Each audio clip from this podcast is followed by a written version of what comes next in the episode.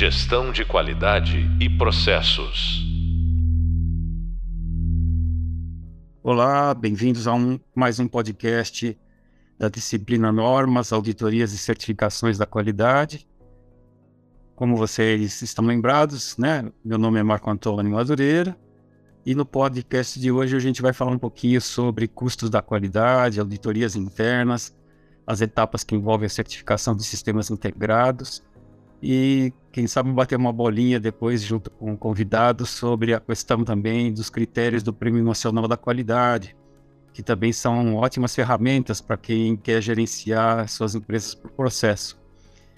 E ainda vai também ah, aqui nesse momento, né, é, levantar alguma colocação profissional, né, do nosso convidado eu vou apresentar agora o meu amigo Antônio Carlos Machado. É um prazer tê-lo conosco mais uma vez aqui. E eu vou falar dele também em termos de um pequeno mini currículo, né? O Antônio Carlos é graduado em Engenharia de Produção. Ele é gerente hoje comercial da empresa MCA Qualidade e Produtividade ele é um auditor líder de ISO 9000, portanto, ele trabalha num órgão certificador e faz auditorias de certificação. E como consultor também ele prepara esses sistemas de gestão da qualidade, meio ambiente e segurança ocupacional, que são objeto da nossa conversa de hoje. E ele é uma pessoa que tem também experiência na que a gente chama de certificação de produtos de forma compulsória. Então, bem-vindo, Antônio Carlos. Muito obrigado pela sua presença. Eu vou obrigado. começar a falar contigo aí. Prazer em tê-lo conosco, mais uma vez. Prazer é todo meu. Muito obrigado aí pelo convite. Uma satisfação é, estar tá sempre perto de você aí nos seus trabalhos. Muito obrigado pela oportunidade. Eu que agradeço, Antônio Carlos. Começando o nosso bate-papo, então, vamos falar um pouquinho da sua experiência como você faz verificações no sistema de implantação, né?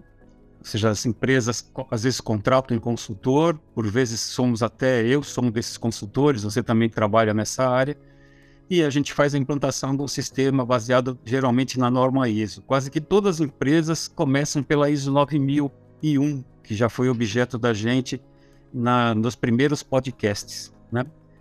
Mas o nosso objetivo hoje é falar um pouquinho sobre qual que é o perfil das empresas que geralmente adotam o sistema de gestão integrado, ou seja, ISO 9000, ISO 14000 e a ISO 45000, né? Todas elas com o final 1, que são normas de requisito. E como que elas usam isso para um sistema de gestão? Acho que esse é, esse é o primeiro momento que eu gostaria que você colocasse um pouquinho da tua vivência em campo, como que você vê isso aí na, no campo, né, na vida prática.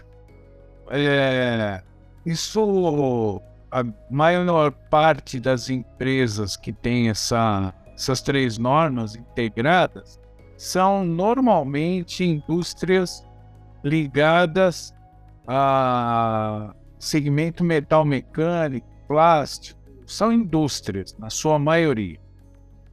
É, existe uma explicação bastante o histórico da explicação, da, da busca das certificações, começa ali nos anos é, 85 e vai seguindo 1990 e eu participei ativamente das certificações em algumas indústrias que não tinham esses modelos de certificação e eram indústrias ligadas ao segmento automotivo.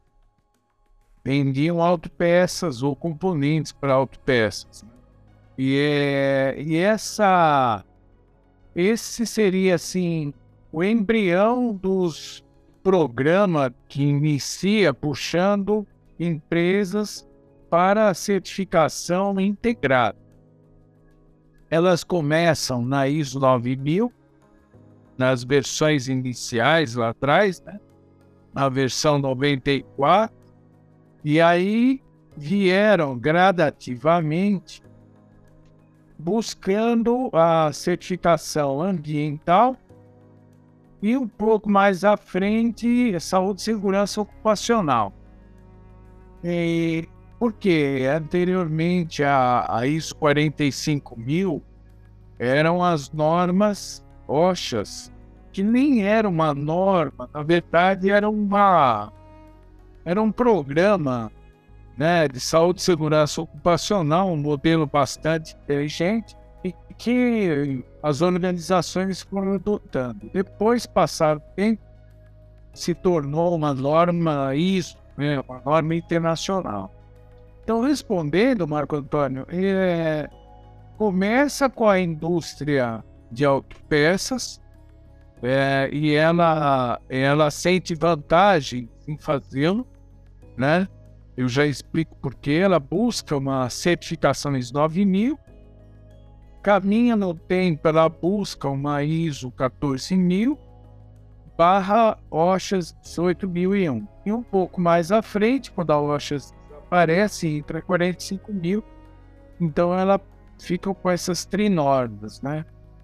São companhias normalmente de médio, grande porte, mas ainda assim tem bastantes exemplos, empresas na faixa aí de 50, 60 pessoas também, e elas foram, foram se adaptando, né? porque era um requisito dos seus clientes. Tinha vantagem, como eu acompanhei lá atrás, na MWM e também na Metal Leve, tinha vantagem de reduzir sensivelmente os custos das auditorias segunda parte. E isso trazia vantagens para as empresas que fabricavam peças e unificavam os, os processos, unificavam os critérios. É, não 100%, porque isso tudo é um programa, né? ele vai gradativamente caminhando. E assim foi é, o início. Né? Não sei se é, era esse o objetivo. Depois vieram indústrias, também é, empresas, além da indústria, vieram algumas empresas de serviços técnicos sofisticados, serviços mais elaborados, que também caminharam para as trinormes, né? E elas assim obtiveram obtiveram ganhos, né? Que ganhos nós. Acho que em algum ponto você vai perguntar que ganhos são esses. Ok. É, eu acho que é interessante, eu quero que você até, por favor, me complemente, porque eu comecei a conhecer as normas ali por volta de 1984, né? Você já vai um bom tempo. E como você bem colocou, a gente sofria pressão das montadoras, né? Eu fui fornecedor acho que da própria MWM que você falou, da própria Metal Leve, da Scania Vabs, né, da Volkswagen, da GM, e cada uma delas tinha um critério, né? Então acho que a ISO nesse ponto, né, Antônio Carlos, ela foi um divisor de água, um critério único que a gente tinha como uma referência, né? É isso você colocou muito bem. E aí, gozado que depois, Antônio Carlos, vamos até comentar um pouquinho disso, batendo uma bola aí, que é, é gostoso bater essa bola juntos, né? O gozado que depois a, as, que a ISO se consolidou aí basicamente nos anos 2000, né, inclusive com a aparição da própria ISO 2000, que mudou de caráter, ela era uma norma menos industrial, né? Se você lembrar, a gente teve um, uma, uma experiência bastante interessante em algumas empresas de limpeza, é, que foram até meio turbulentas, porque muitos engenheiros, inclusive da área nuclear, que nós tivemos o prazer de trabalhar juntos, você vai lembrar do Reinaldo Serra, que eu tenho até saudade. Outro dia eu coloquei o nome dele, do próprio Fernando, né, que também trabalhou conosco. É, eram pessoas, né? O Reinaldo era um engenheiro, mas o Fernando já era um administrador. E a ISO 9000, na versão 2000, porque a primeira versão foi 87, a gente até comentou com os alunos lá no podcast 1, né, sobre a questão da, do nascimento das normas ISO, né, que é justamente essa evolução da qualidade que a gente era pressionado pelos clientes, tinha que se adequar a critérios específicos de cada montadora, cada um tinha seu jeito. A ISO foi um divisor de água e de repente as montadoras começam também, se você lembrar, aparecer a tal da QS 9000, depois a ISO TS 16949, agora mais recentemente a VDA, né, que não tem nem não está nem na pauta da nossa aula, mas são normas que começaram a aparecer justamente puxando, deixa eu usar essa palavra, né, puxando a sardinha para dentro de requisitos específicos de empresas alemãs ou de empresas de outra nacionalidade. Acho que é interessante a gente falar um pouquinho sobre isso também. Você tem alguma coisinha a mais para colocar? Porque a rigor a gente trabalhou antes das normas ISO existirem. Você, acho que é mais ou menos contemporâneo meu, né? Nos formamos ambos na FEI e somos engenheiros mecânicos de produção, né? É, é que a gente tem uma experiência bastante parecida nesse sentido. Não sei se você poderia confirmar.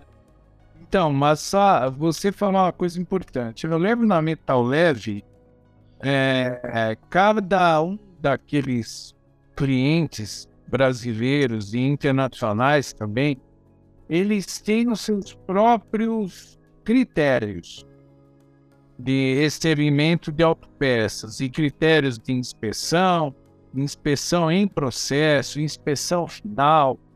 E tinha lá é, um conjunto de normas e, que eram obrigatoriamente é, exigidos né, e praticados para atender cada um daqueles clientes. Então, eu tinha MWM, eu tinha Perkins, eu tinha Perkins Brasil, Perkins Inglaterra, Mercedes Brasil, Mercedes Alemanha. Eu tinha. Eu diretamente, aí meus colegas tinham todas as marcas, outras automotivas, né? Fiat, Volkswagen, GM, é, e, e, marcas também internacionais, porque a, a Metal Leve também começou a fazer remessa de seus produtos para fora, inclusive para pistões aeroespaciais. Então, cada uma dessas companhias, ela estabelecia lá as suas exigências, estabelecia os seus critérios para receber produtos com minimamente qualidade assegurada, um critério de aceitação dela. Então, para vocês terem uma ideia, eu me recordo de uma sala em que eu, atu, eu, eu olhava mais a distância, porque eu fazia engenharia de produto e também tinha minha interface com, eventualmente, alguma coisa com o time da qualidade com quem eu estava falando. Era uma, era uma sala, eram salas assim, cuja parede de uns 4, 6, pode contar aí, uns 7 metros de parede com estante de aço com pastas até em cima, repleta de pastas separada, evidentemente, pela, pelo nome da organização e, e aí um subgrupo daquela, dos componentes, né? E aquilo era enorme e demandava um time de pessoas para receber a auditoria de, de segunda parte. Então, o time da Mercedes, da Volkswagen, time da Fiat vinha auditar, tinha lá um cronograma, e aquele pessoal internamente da companhia da Metal Leve recebia né, os, os clientes e eles faziam auditoria na fábrica, dos processos, faziam auditoria onde eles entendiam que era necessário fazer. Na medida que veio o modelo de certificação ISO 9000, ele, ele fala muito com a Global Source, movimento de fornecimento internacional. As empresas começaram a perceber, as, as companhias que compravam das autopeças, que era uma vantagem ter a ISO 9000 nos seus fornecedores, porque aí uma entidade terceira parte auditaria aqueles critérios que eles entendiam que estavam encaixando ali na, naquela versão da norma. E assim ele não precisaria se deslocar tanto, fazer tantas auditorias anuais, né, três, quatro por ano. Ele não precisaria se deslocar tanto, ele não precisaria ter um grupo também grande de clientes, de, de pessoas no time dele para fazer esse tipo de trabalho. Você também otimiza, diminui esse pessoal todo, né? Legal. Desse, nesse aspecto, Opa, desculpa, Antônio Carlos. Concluindo, porque as companhias começaram a resolver um problema é, de logística, de auditorias que elas próprias tinham que fazer, e isso acabou indo para as certificadoras. Ainda que houvessem requisitos específicos de cada uma dessas companhias. Sim, sim, é isso mesmo, né? Porque é isso, isso que depois acho que levou à implantação dessas outras normas, né? Com requisitos específicos de ferramentas da qualidade, FEMEA, controle estatístico de processo, é, e outras tantas aí que apareceram, né, na, no decorrer desses últimos, vamos dizer assim, 20, 30 anos, né? Exatamente. Complementando essa, essa nossa conversa, eu, eu também gostaria que você falasse assim, como você tem uma experiência, até nesse caso, maior que a minha, visto que você, além de consultor, é um auditor formado para auditar empresas, ou seja, para certificar empresas, né? embora tenha a formação de lead assessor, eu não executo essa parte, né? Ou seja, eu sou muito mais hoje um consultor que encontra algumas dificuldades na implantação de sistemas dentro das organizações. Então, a, a nossa conversa agora, acho que seria legal a gente falar assim: o que, que a gente encontrou de dificuldade para implantá-la quando éramos colaboradores de uma organização? E quais as dificuldades também que depois a gente encontra como consultor e aí, aquilo que até a gente conversou, no, acho que num, num dos. Uh, numa das reuniões que nós tivemos aí, numa das empresas que você trabalhou, acho que você vai lembrar, que vocês chamaram vários consultores aí dentro do hotel e a gente começou a falar sobre as dificuldades da interpretação da norma, acho que foi da versão 2000, se não me falha a memória.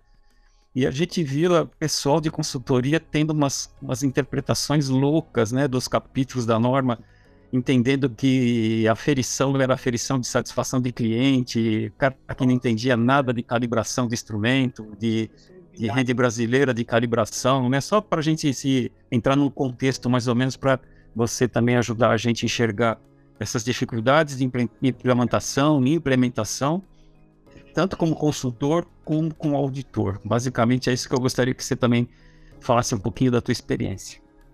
Tá, nesse to nesse aspecto, a, a, a ISO 9000, nas suas diversas versões, 94, 2000, 2008, 2015, ela conseguiu, tá lá no TC 176, ela faz a própria ISO, ela estabeleceu é, interpretações, entendimentos.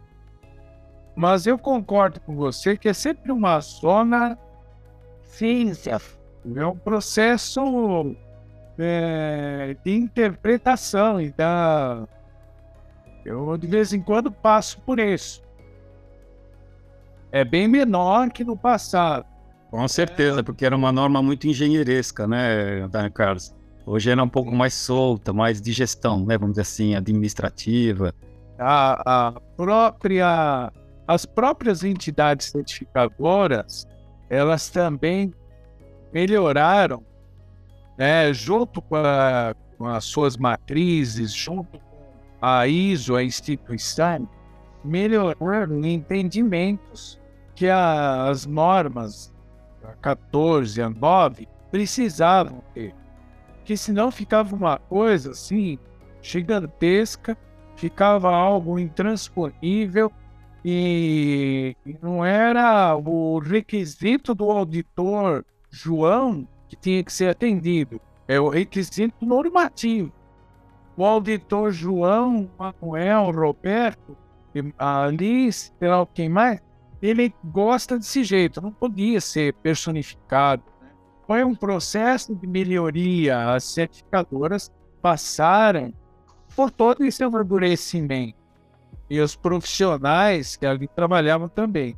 Na esteira desse conjunto todo, que são fatores né, que entram das, das é, é, linha a linha, interpretação, é, veio, vieram melhorias também por parte dos cursos de auditor líder na esteira disso, nos cursos de formação de auditor interno que as certificadoras foram ministrando, e criando massa crítica uh, ao longo do tempo. Né? E aí passou o, o, período de aprendizagem na sociedade empresarial barra consultores e certificadores. E os clientes nesse conjunto todo, que tem times de tem organização que muitas vezes ela formava, ela não, não adotava a linha de consultores, ela própria formava seu time interno. Auditores internos, né? E foi caminhando. Então, eu vi coisas exóticas, eu vi gente que gastou rios de dinheiro para calibrar instrumento, gente que gastou dinheiro com calibração. Eu lembro disso. Relógio de cozinha de um hotel, uh, porque havia no, na, na, na receita uh, um tempo lá de, de cozimento, ou no processo, sei lá, 30 minutos, 40 minutos, e aí eles tinham temor que o auditor ia exigir que o instrumento lá, aquele relógio de parede, fosse calibrado. Ai, Deus do céu, é, chega a ser engraçado, né, Antônio Carlos? Que eu nunca esqueço a frase, não lembro agora que auditor, né, que falou isso, mas é assim: a empresa monta a norma ISO errada dentro de casa, põe a corda no pescoço, pula do banquinho, e aí quer que o auditor é, de terceira parte, que é o de certificação, resolva isso, né? Ou seja, ele simplesmente está pegando uma falha.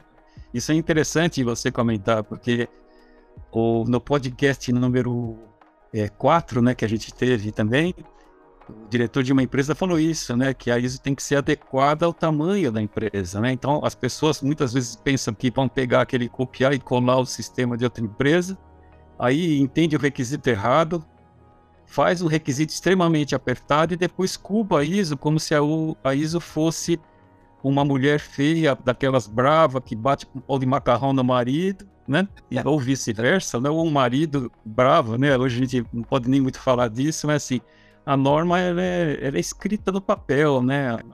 O papel aceita tudo, mas quem faz análise crítica daquilo que lê tem que conhecer o próprio processo da empresa e adaptar a, a norma a esses requisitos de uma forma suave, que seja algo que possa ser executado e comprovado através de evidências, que é o que o auditor procura, né, lá na hora de fazer auditoria. Né? Interessante, isso eu não sabia dessa história do relógio aí, né? Essa aí é interessante. É, veio para nós, sim. E aí é, a gente tem que dizer, olha, na essência, o relógio de parede da cozinha é uma referência. Aquele sim, é um sim. especial que o chefe de cozinha e seus colaboradores tomam como referência. E é a competência daqueles profissionais é que sai o assado que vai ser feito e vai ser entregue lá na, no final da, da mesa, né? No final da, da mesa dos seus clientes e sai correto, mas se é 25 minutos ou, ou 30 minutos, isso vai, vai depender do que ele observar. Ele vai abrir o forno, vai olhar, quer dizer, está apoiado esse processo na competência. Isso, na prática, numa instrução de trabalho que seja passiva de execução e verificação, né? É, eu tenho outro exemplo disso. É uma grande companhia de cerâmica ela tinha um forno de mais de 100 metros de comprimento. Esse forno contínuo recebia a massa já em uh, a massa da cerâmica, ela entrava em formas específicas do tamanho e aí ia caminhando com queimadores e ao final a cerâmica estava pronta, né? De acordo com aqueles padrões que a empresa tinha. E, e ela modulava o profissional ali, os profissionais que estavam acompanhando, eles modulavam a queima maior ou menor na medida que as peças saíam na cor e na, e na forma. Ora, eventualmente, no primeiro, nos primeiros momentos, saía uma deformação ou para cima ou para baixo. Eles iam ajustando e aí começava a sair centenas e milhares de, de peças, né, cerâmicas ali pronto. Teve um momento que essa companhia, sem citar nomes, ela gastou uma fortuna com calibração de termopares ao longo dessa linha de produção. Essas eram várias linhas. Então ela, ela cada, sei lá, 15, 20 metros, ela tinha lá um termômetro calibrado e isso custou muito dinheiro. Até porque eram poucos locais que faziam esse tipo de trabalho. E a... depois, passado um tempo, veio o entendimento: olha, é, é um processo que a decisão da temperatura vai dos técnicos ceramistas, que a cada lote eles fazem isso. É um processo especial. E aí ele faz um ajuste queima maior ou menor. A temperatura ali é uma referência. Sim, sim. Uma referência para ele da ordem de, sei lá, 90, 100 graus, o 120, aí ele vai ajustando. Tem uma tolerância, né? Isso que as pessoas muitas vezes não entendem, né? Tem uma tolerância que, com a prática, a pessoa vai pegando e regulando esse sistema par para que ele fique dentro dessa faixa. Eu tive uma situação, Dani Carlos, interessante também é, na indústria do, de papel e papelão, com uh, trenas, né, que são usadas para fazer as medições. Então, a, a, as pessoas mandavam calibrar essas trenas e era uma fortuna. Quando a trena começava a apagar, que isso é natural, né, vai sumindo a tinta, às vezes a pessoa continuava usando porque ela estava usando lá ela usava aquela pontinha do metal cromado e esticava e marcava lá seu 3 metros, estou dando um exemplo, né? Então, para ele importava o que ele estava lendo lá no fim, né? E é lógico que a condição do metal que onde fixava lá na pontinha, que todos nós temos uma trena aí em casa, né? É que era muito mais caro com, mandar calibrar a trena do que comprar uma trena nova, né? Então, é. porque era só, era só uma referência. Então, eu, eu cheguei a falar isso para um cliente. Caramba, quanto custa uma trena nova, né? Você vai comprar uma trena calibrada por uma referência, até brinquei com ele, é, da tolerância de Piracicaba, né? Não sei se você conhece é uma cana mais ou menos um gomo, né? Ou seja, é, é tolerância, né? É um palmo para cima e um palmo para baixo.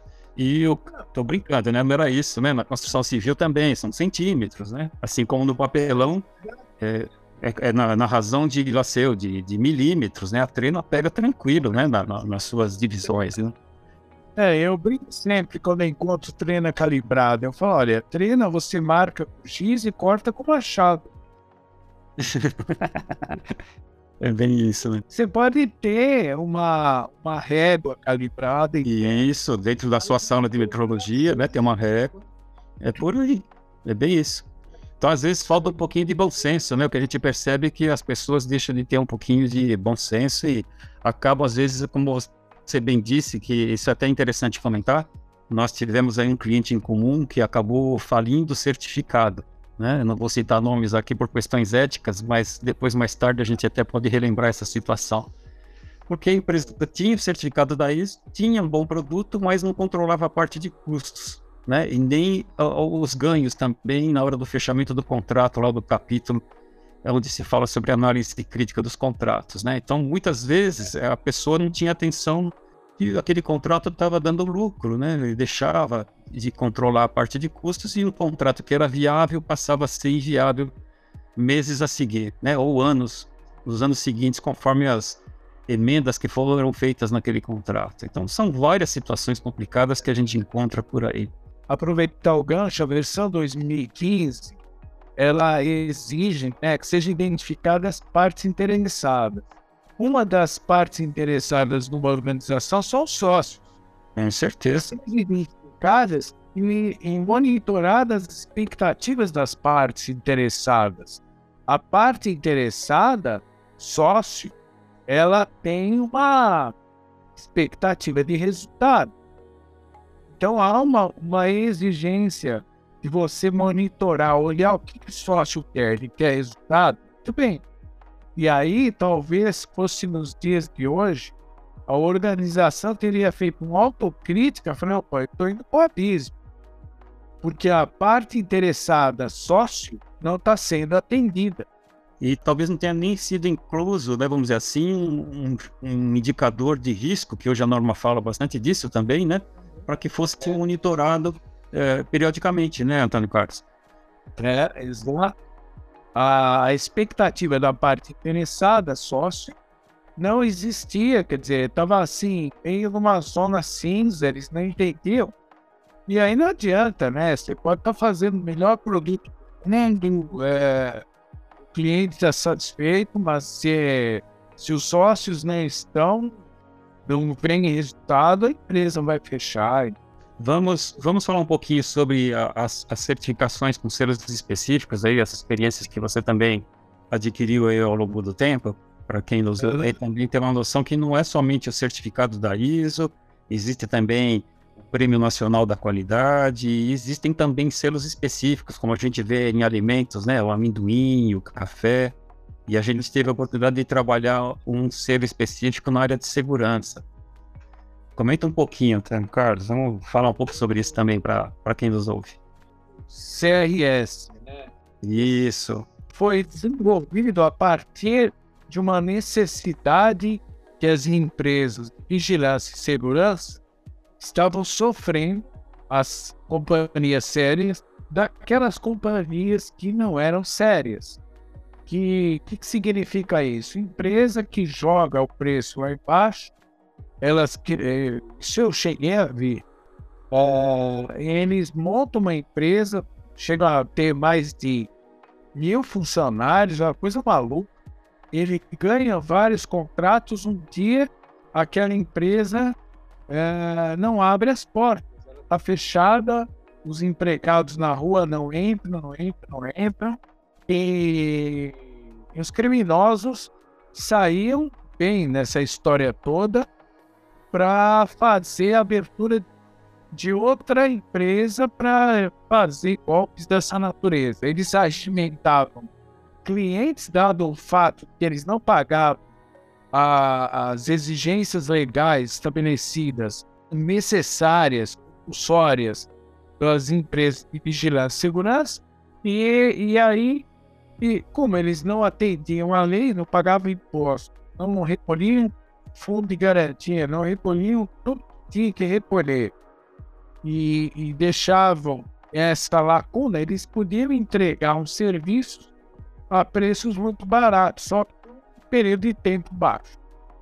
Bom, isso entrou na pauta do sindicato, SESBES, fortemente, eles estavam sofrendo, aí me chamaram lá pela, pela TIV, eu fui, uh, me passaram qual era o cenário. Eles trouxeram todo o conjunto de problemas, né? O que, que isso estava afetando? Porque o mau empresário estava contaminando o bom empresário. E aí nós desenvolvemos, nós, o certificador, nós desenvolvemos certificado de regularidade de segurança, CRS, que tem no seu arcabouço, na sua lógica primária, a exigência que aquela empresa de vigilância e segurança que está certificada, ela passa por uma auditoria de conformidade legal em todo o conjunto de exigências, desde fundo de garantia, impostos, treinamento do seu pessoal, tudo, exigências toda a natureza da exigências federais, estaduais, municipais como guardar o armamento, tudo que você pode imaginar é objeto de auditoria. E fizemos, inicialmente, e continua valendo, essa certificação, ela já vai aí, dizer, para mais de 15 anos, 10, 15 anos. Ela tá, é uma, é uma, é uma forma positiva, ela tem sucesso, o Sindicato das Empresas de Vigilância e Segurança no Estado de São Paulo tem em seu site as empresas que são certificadas e elas anualmente passam por uma auditoria documental. Se houver necessidade de fazer uma auditoria com o site, eles vão lá fazer, e aí é caso a caso, mas dificilmente. Eu não tenho a última versão do regulamento, mas é uma exigência não é, é, uma, é uma boa prática, significa. Uhum. E o que é interessante a comentar também, né, Antônio Barros? Me desculpe até me intrometer na sua colocação, mas é que muitas pessoas não entendem é que existe uma hierarquia, né, em termos de requisitos, né? Então, os requisitos federais, que são aqueles que são as leis, as normas, né, que a norma chama dessa forma, né, requisitos específicos também, né? A, empresa primeiro tem que estar tá regularmente aberta, né? Ou seja, ela tem que ter lá o laudo do corpo de bombeiro, ela tem que ter a licença de funcionamento da CETESB, ela tem que estar com tudo em dia, né? Porque isso já é um fator que pode proibir até mesmo a certificação por qualquer outra norma, porque está num nível mais abaixo, né? Então, assim, nós no Brasil ainda temos algumas empresas, a gente está vendo isso, você está falando, vem imagens do que a gente vem observando no mercado. Acabamos de ver a situação das empresas do vinho do sul com trabalho escravo, né? Que tem a ver até com a, se não me falha a memória, com a ISO de responsabilidade social, né? É, é, é, complicado. Então, não basta só ter a norma, é preciso que haja entendimento de que existem leis federais, municipais, estaduais, né? Dentro da. Desculpe, até aqui é o contrário, né? Federal, municipal, aliás, federal, estadual e municipal, além dos requisitos específicos de normas da BNT, da, da, da, da questão das normas regulamentares do Ministério do Trabalho, e, e tudo isso são pré-requisitos para que uma empresa seja de classe mundial e tenha um sistema de gestão integrado também, né, Antônio Carlos? Em documentos legais, hoje, nas auditorias que eu realizo, eu sou obrigado a pedir documentos legais da organização quando eu estou em auditoria. Então, eu peço o AVCB vigente, né? eu hum. peço as licenças de operação e todas as licenças CETESB, todas as demais que ele tem e eu verifico a consistência, se tem a data de validade, se está próximo de expirar, já mostra que entrou com protocolo, ou seja, esse lado legal é bastante. Não tenho o que dizer. É fundamental, pré-requisito. Né? E aí, uhum. voltando lá, o CIS, eu sem citar nomes, eu fui a São José dos Campos, altura lá, esse processo, eu fui convidado ali.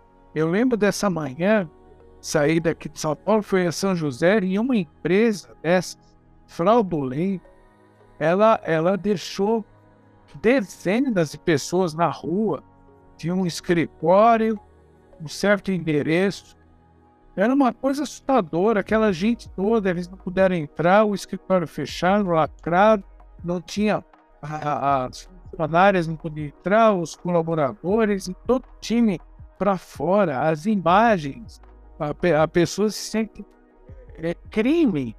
É complicadíssimo.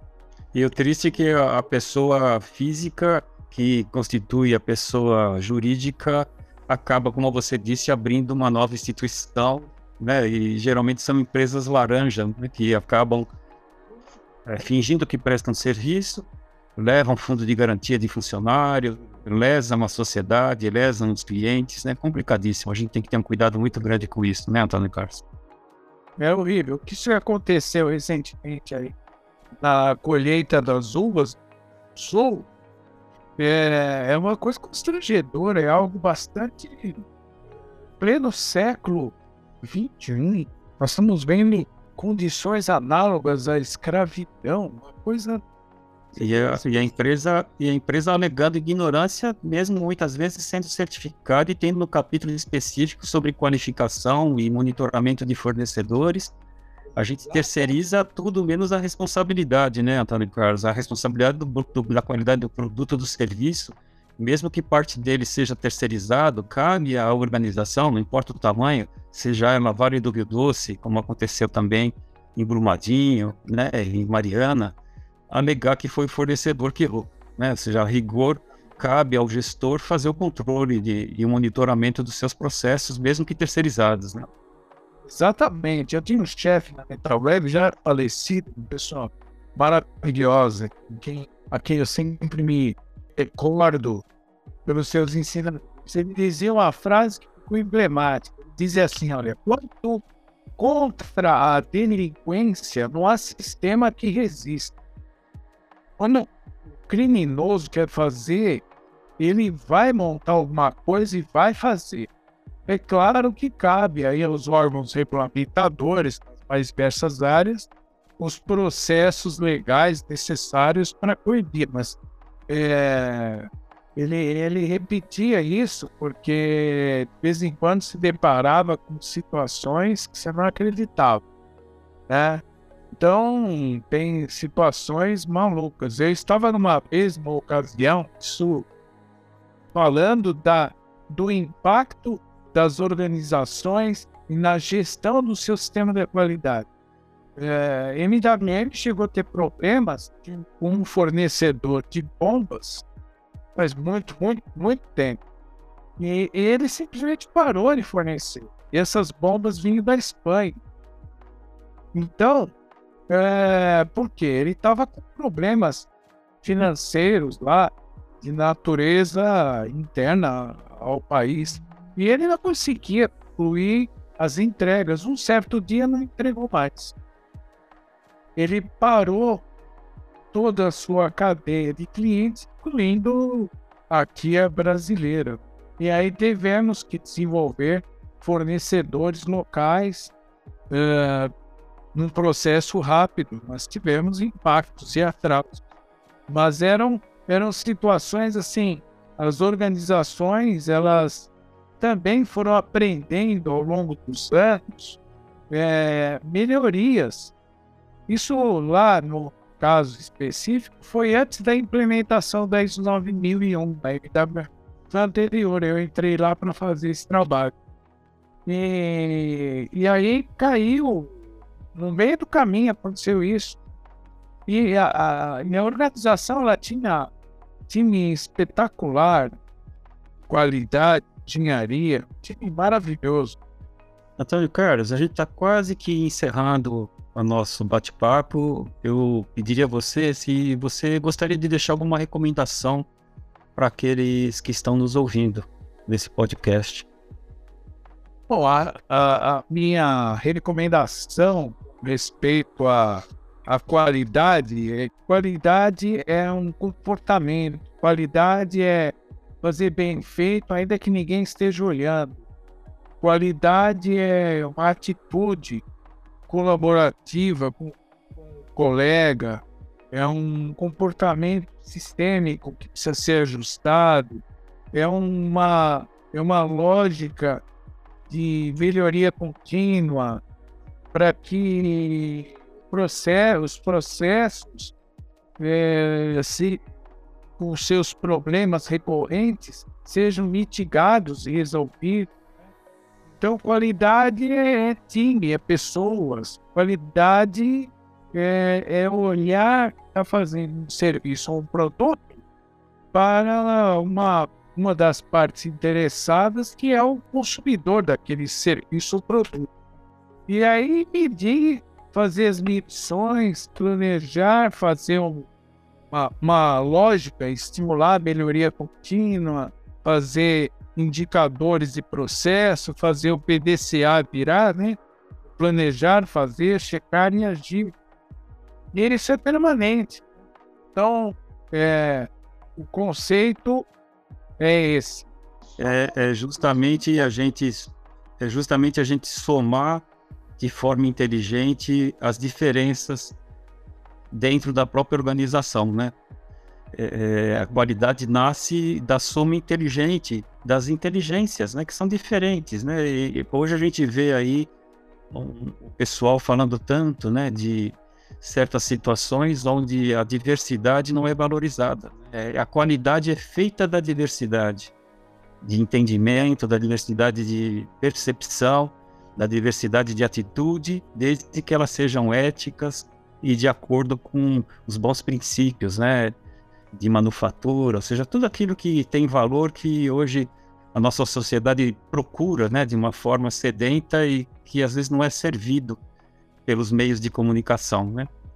É, valorizar, valorizar a escola, valorizar as matérias, né? As matérias mais difíceis que todo mundo foge aí da física, da química, da matemática, que são regras também, são leis, né? Vamos dizer assim. É, lá em 1996, quando a gente encontrou todas as dificuldades, organização de mais quase mil funcionários, é, nós também encontramos um ambiente lá na MWM, naquela altura, um ambiente favorável, que havia um conceito também de muita gente do fazer bem feito. Quando você monta um ambiente, você encontra esse ambiente, é, pessoas muito valor, as engrenagens começam a, a se encaixar. Ok. E coisas vão caminhando. E assim, assim é o processo. Os caminhos são esses, né? Dário Carlos, eu agradeço pela sua participação. É, também agradeço a todos aqueles que estão nos ouvindo, né, nesse hub. Convido vocês, né, a olharem o nosso hub visual. Não esqueçam do hub de leitura, né? Dê uma olhadinha lá que a gente está disponibilizando bastante material para que vocês façam uma leitura antecipada e ajudem nos estudos, né, nos assuntos que aqui nós tratamos.